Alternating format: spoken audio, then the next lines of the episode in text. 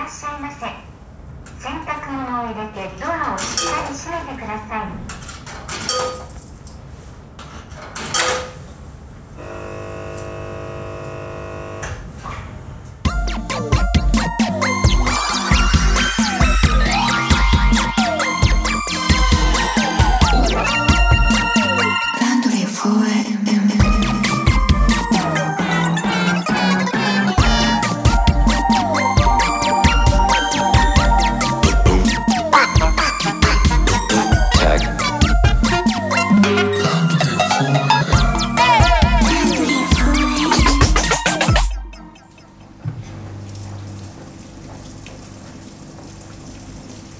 かもう今ずっとデンマークのこと考えてるから。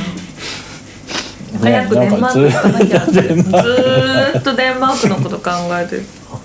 とか言ってね、まあ、今はほらあの行ったこともないしお熱な状態だから。多分行ったりとか特に冬とか行ったら、こんなところ住めるわけねえじゃねえかって多分なると思うんですけど。アイスランドとかデンマークとか マジで。そうだった。死を感じる瞬間が メメントモリってなってしまうから。でもさこの数年、まあ、コロナもあってさ、はい。動けなかった僕らがさ今そのコロナの金融緩和によって世界中の物価がぐーっと上がってる時にさ、はい。はい。例えば来年とかさはい。海外行くとびっくりするだろうね。いやもう私すでに今年行きたいと思っててデンマーク。いろいろ計画立ててるんですけどあまりにも私たちにお金がなくて引いてます、うん。うん、え？何にもできないじゃんみたいな。あだってまマジでこの前あのニューヨークね1,000万で提示してもバイト来ないっていうところまでもう来てるって。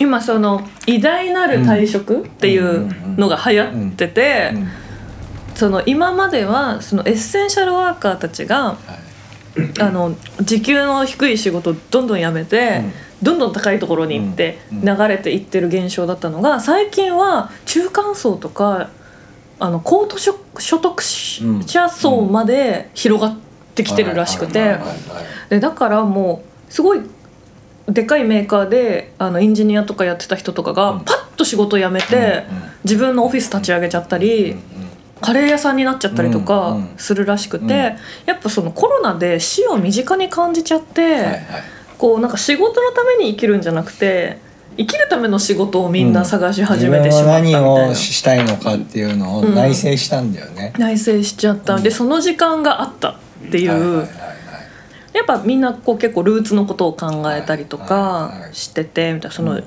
取材を受けてたのはインド系の方で。うん。でやっぱりその家でその父親が作ってくれていて、うん。その自分も持っているこの我が家のビリヤニのレシピをやっぱりその人に食べてほしいみたいなのでこうスッとやめて。カレービリヤニとカレー屋さんになっちゃってみたいな。すげえみたいな。いいよね。いいですよね。も本来そうあるべきだし、そうなんですよ、自分で考えて自分でうん。そこを変えるっていう行動はいいよね。いいですね、うんなんかうん。いやでも行きたいな。いや日本でヒーコラ働いても海外行ってさランチ食えんのかなとか思うよね。食えないと思う。だってニューヨーク行った時ですら私ずっと日本から持ってった味噌汁ばっかり飲んでたマジで外出て食いに行ったらランチで3,000円。いや余裕でですよ。3000 円しないとまともな昼食は食べられないっていう。吉野家の牛丼みたいなものを頼むと3,000円みたいな。うん。まあそういう時はもう屋台でまあそうだね。そう8ドルのピザを食べて うまうまうましてましたけど、ねだからデンマークもし行くとなった時は、もうちょっと味噌持って 味噌持ってってこうお湯に溶かして飲むみたいなもう忍者じゃん。忍者星星と味噌懐に。乾物と味噌をこう持ってこうなんか湯を沸かしてこう溶かし入れるみたいなあのでもなんか貧乏旅しようかなと思って、うんうんうん。あのすごいなんかそのエアビーも安く済ませたいから、うんエアビー BNB に泊まろうと思って、うんその久々にこのまあ久々っていうか結構私暇な時エアビー各国のエアビー見てほほーとかって やるのが趣味なんですけどうん。久々にエアビー立ち上げて、うん。ちょうどまあむ昔そのニューヨークとかうん。なんか行ってた時の、なんかそういえばレビューもらったよなと思ってその自分も宿泊に使ってそしたらホストからレビュー文書かれたりするんですよ。おー。あ使った側もうんうん。レビューつくんだ、うん。へえでまあそれによってこう止めるか止めないかとかも決められちゃったりするみたいな。ああそっかそっかそっか、うん Airbnb は。誰でも泊まれる。なるほどななんかオーナーが基本決めるみたいな感じなんですけど、そういえばレビューつってたなと思って、読んでみたんですよ、はいはいはい。その自分についたレビュー、はいはい。そしたらすごいみんなまあすごい優しい人たちばっかりだったので、ホストの人たちがすごいなんかすごくよく書いてくれてて、うん。それと同時に泊まった時の思い出がわーって蘇ってきて もうなんか泣けるんだけど もうみたいな。すごいよかったよねとか。あの特にボストンで泊まったとことうん。一泊目ブルックリンに泊まったところは、あのホストさんも一緒に住んでるお家。あそっかそっか。交流が普通のエアビーよりもある、りますあります。あの一軒貸しとかもう本当に自由に部屋使えるとか、うん。アパートみたいになってるみたいなところもあるんですけど、鍵をそのままなんかもう無人で受け取るみたいなのもあれば、でなんかマンハッタンで泊まったところはその家主の人が長期出張に行くから、うん。その間エアビーとして貸してるみたいなお家で、でやっぱそこもあの本当はあの非対面で鍵受け取っちゃう予定だったんだけど、なんかちょうど私が泊まり始める日にその彼女が出発の日だったから、なんか「明日よろしく」みたいな「鍵預けフロントに預けとくからね受け取ってね」みたいな感じでこうメールが来て「でありがとう」みたいな。で、うん。なんかしてほしいこととか必要なものとかあるみたいな感じで聞かれて前日か前々日ぐらいに。でうん、だから前のエアビーがこの時間にチェックアウトになるから、うん。ちょっと早めにチェックインできたら嬉しいんだけどってお願いしたら「はい。はいああじゃあ全然私出るタイミングでよければ鍵直接渡そうか」とか言って、で結構あの1ヶ月半近くん。メッセージのやり取り、うんうん。なんかちょこちょこししててそのこと。なるほどなるほど。そなんかもうすごいあえて「うん。ああ」みたいな「はじめまして」みたいな。感じでもすごい家でしたけどねやっぱえー。マンハッタンのタワマンで。ああそっかそっかそっか。に泊まったんですけあどーそりゃすげえな。ぜもうアレクサが全て取り仕切ってました、はい。その家は。アレクサ電気つけてとか言ったらパッつくみたいな。まあでもそうが考えると下手なホテル泊まるよりよりも全然うん。あれだよね、そうなんだ。建物自体。よかったり、ね。まあニューヨークなんてうん。すごいじゃないですか、ホテルの価格が。もうなんかすごいことになっちゃう、とてもじゃないと1ヶ月いられないので、うん。クイーンズで一番長く滞在してたところは、うんうんすごい古い一戸建てうん。を、エアビー用に改装してて2階建てなんですけどあー。10部屋ぐらいあるのかな？えーでそこなんかそれワンオーナーでやってんの？ワンオーナーでやってましたね。でオーナーは住んでなくて、あの共同キッチンと共同シャワーと、うん。まあ、個室があるタイプで各個室に鍵がついててあの他の部屋の人は開けられない。だから個室とだからだから寮みたいな感じになってるところでしたね。そこはなんかリビングみたいなキッチンに行くキッチンで結構あと他の国からの旅行者の人がいて軽くしゃべるみたいな。でも大体みんな部屋にいるからちょっとユースホステルっぽい感じ。あそうですね。そうをエアビーで独立経営してるみたいな、うん。そんな感じで。面白い。ここもすごいあのそこはすごい安くて。うんうんうん。それこそ1泊5,000円ぐらいではいはいはい。泊まれちゃうので長期滞在そこで知ってましたね。いやーなんかそうやってサイト検索とかすると一気にリアリティ出るもんな。ですよ。あ この家猫いたいたと思ってなんかレビューですごい彼女は僕たちの猫をすごく優しくしてくれて、いい人でしたって書いてくれててレビューに。一回さそういうのやると猫さ、Google マップでツアーしたくししない？する？あのちょっと俺そういううん。海外検索とかするとついついそしちゃう。その場所のストリートビュー降て。りて。あるある疑似散歩みたいなそうそうそう。で昔行ったところをもう一回歩いたりをするよそうそうそう。やってたやってた。するよね。うん。そうなんですよ。旅に行かないのにこの間トラベラーズノートってのを買っちゃって。あ言ってあのツイートしてたねそうそうです。あの革で、いい。ねまあ、表紙ができてて中はリフィルでおそれでまあそのあれエースホテルのやつだあそうなんです、しかもエースホテルのやつで。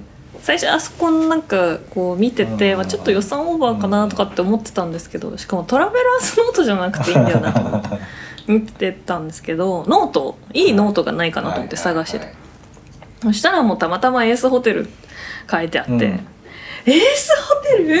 ってなって。で そこやっぱエースホテル京都のあのコラボだったので厳密に言うと、はい。あのニューヨークとか、うん。あのね、ポートランドのエースホテルではないんですけど、でもあーって思って。使われてしまったって思って。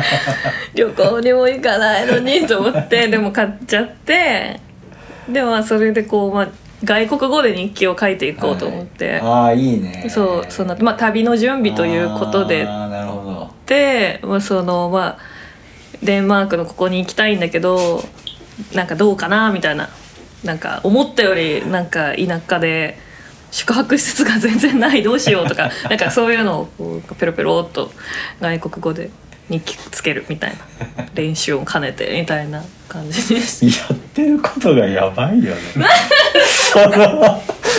すごいよね。すげえな。だからもうほぼ創作だよねそれって。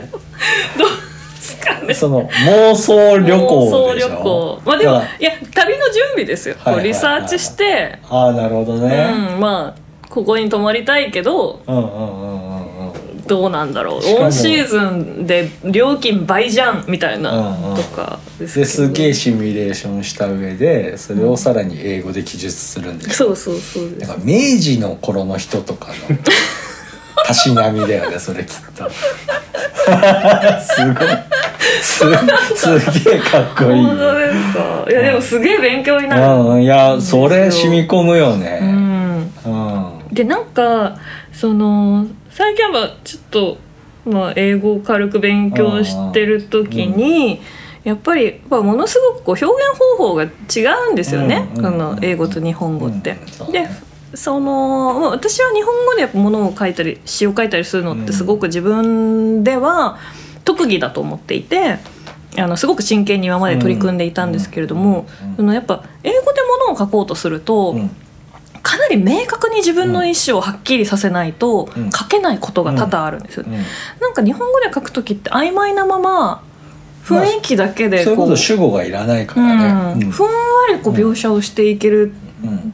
んですけどそれはまあ自分がある程度日本語を使えるからなんですけど、うん。やっぱ英語はやっぱその域に全く達してないので、割とこう自分が何を書きたいかをはっきりさせてこう語順を決めていかなきゃいけないので。確すごく勉強になるしでもこれってもしえーっと例えばまだ未熟な時、うん。子供の時にこの記述方法をみっちり叩き込まれてると自分の言いたいことを整理することがすごくたやすいというか、うんうん英語の方がやっぱり自分の意見うん。がすごく輪郭がはっきりするような感覚があるんです。でなんか同時にまあ大体あの大体なんか作業作業したりちょっと暇な時とかご飯食べてる時とか、あの放送大学をつけてるんですけど、はい。あの教育心理学のあの授業とかをまあやってる時にそのやっぱりに若年層の時は自分がどうしたいかうんっていうことを明確にするのがまあ下手であると、こう若い子は。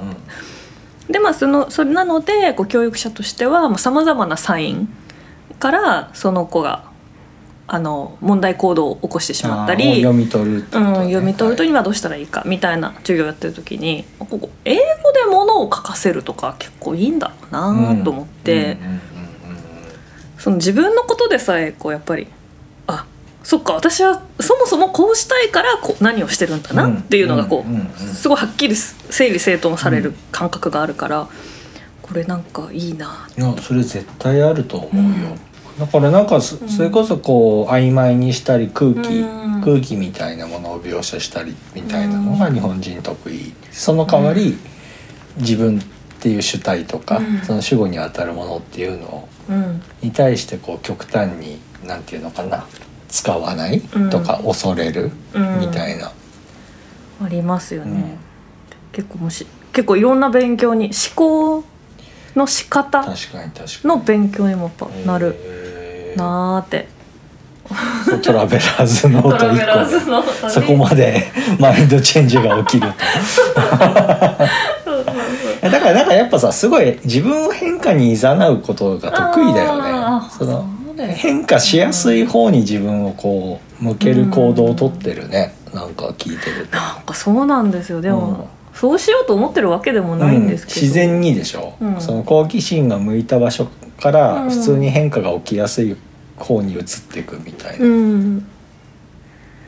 まあ好奇心があるっていうのが一番だと思うんですよ、うんうんうんうん。好奇心ってやっぱり知りたいと思う気持ちだと思うんですけど、で知ろうとすると行動しなければいけないっていうのがやっぱ結構セットに自分の中でこうなってるので、行動をするとうん。学べる知るうんじゃないですか、でうん。知るってことは変化するということなのでそうだね、だ結果として変化しているうん、っていうものがついてくるっていう。そうか。順番は、ね。そうだね。そういう順番